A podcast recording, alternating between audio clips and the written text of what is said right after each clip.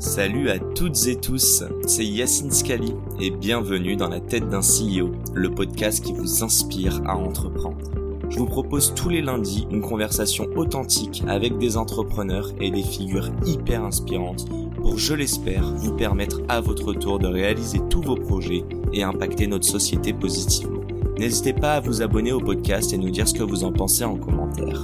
Sans plus attendre, je vous souhaite un excellent épisode très heureux de vous présenter ce podcast produit avec l'aide de notre partenaire Premier Plan. Premier Plan, c'est l'agence en personal branding en vidéo à destination des entrepreneurs. Si vous voulez lancer votre stratégie de contenu vidéo sur TikTok, Instagram, etc., il s'occupe de tout pour vous. Stratégie, tournage, montage et même distribution.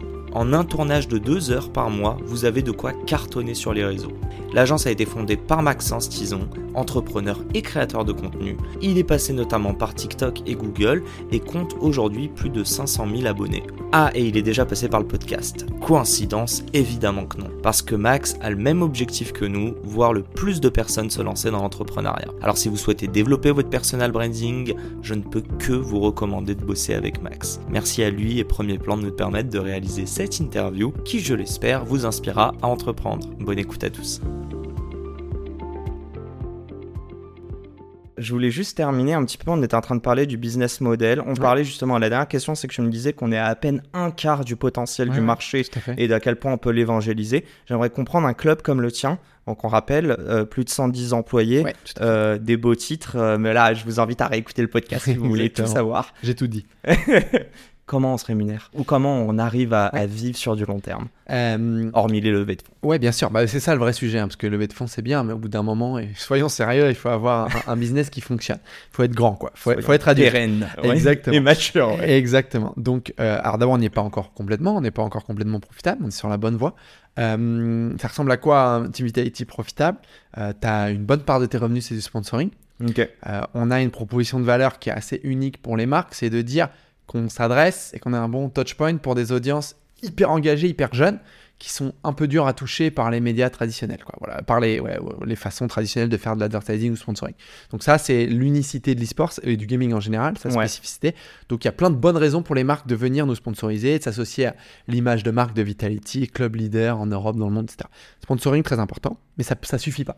Euh, tu as une partie de tes revenus, c'est les revenus des ligues participe dans des ligues, League of Legends, Counter-Strike, et là, il y a des revenus.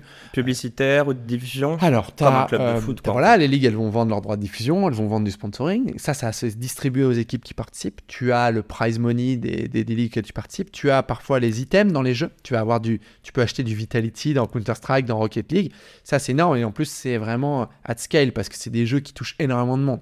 Donc euh, c'est euh, gagnant-gagnant. L'éditeur, il va avoir des choses à vendre aux gens qui jouent dans le jeu. Mhm. Et nous, nos fans, ou tous ceux qui veulent acheter du Vitality dans le jeu, ils peuvent acheter. C'est comme du merchandising digital. Et après, il y a de la merch physique aussi. Il y a le merchandising euh, physique classique. évidemment, les gens sont fiers, ils veulent porter le maillot Vitality. Notamment les maillots des champions du Major Counter-Strike ou du champion du monde Rocket League, évidemment. Donc classique merchandising, c'est important de le redire. tu as tout l'événementiel qu'on peut faire.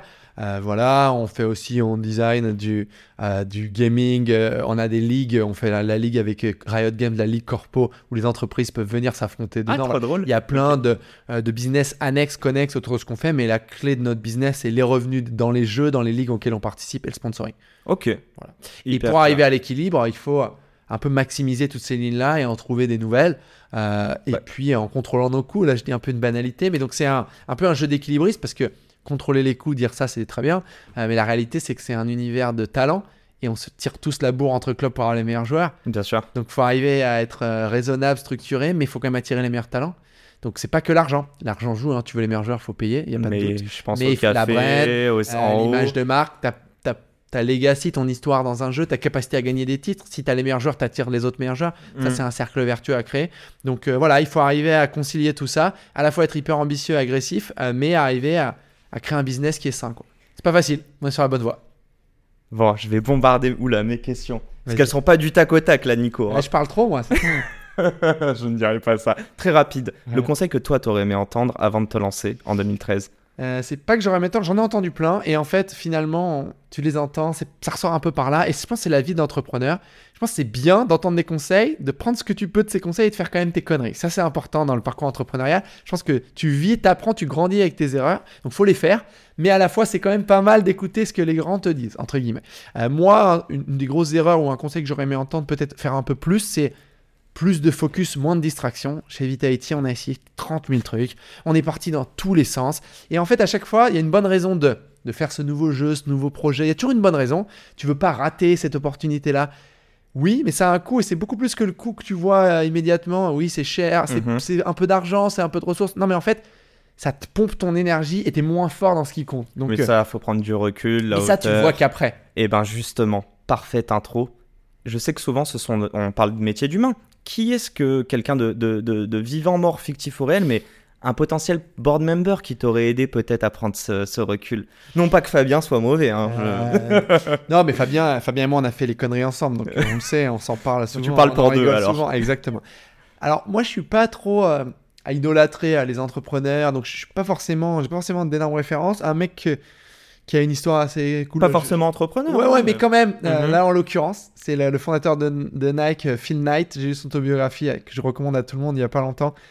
C'est excellent parce que tu vois que c'est un gars qui, bien sûr, avait une vision. Euh, et tu peux toujours reconstruire l'histoire après. Hein. C'est pareil pour nous. Je compare pas du tout ce qu'on fait à Nike, mais tu peux reconstruire l'histoire et tes choix a posteriori. Mais la réalité, c'est que tu T'as jamais la vision d'ensemble où tu prends les décisions. Donc, il faut quand même avoir ce flair-là, puis la chance, les bonnes rencontres. Tout ça, c'est énormément de chance aussi. Quand tu lis son autobiographie, il y a énormément de bol, au bon mhm. endroit, bon moment. Mais il y a aussi un fil conducteur et une vision. Donc, bien sûr. Euh, voilà, c'est hyper intéressant à voir. Et euh, un gars comme ça ou euh, d'autres qui ont créé des compagnies incroyables, ça serait, c'est des mentors qui peuvent être fabuleux.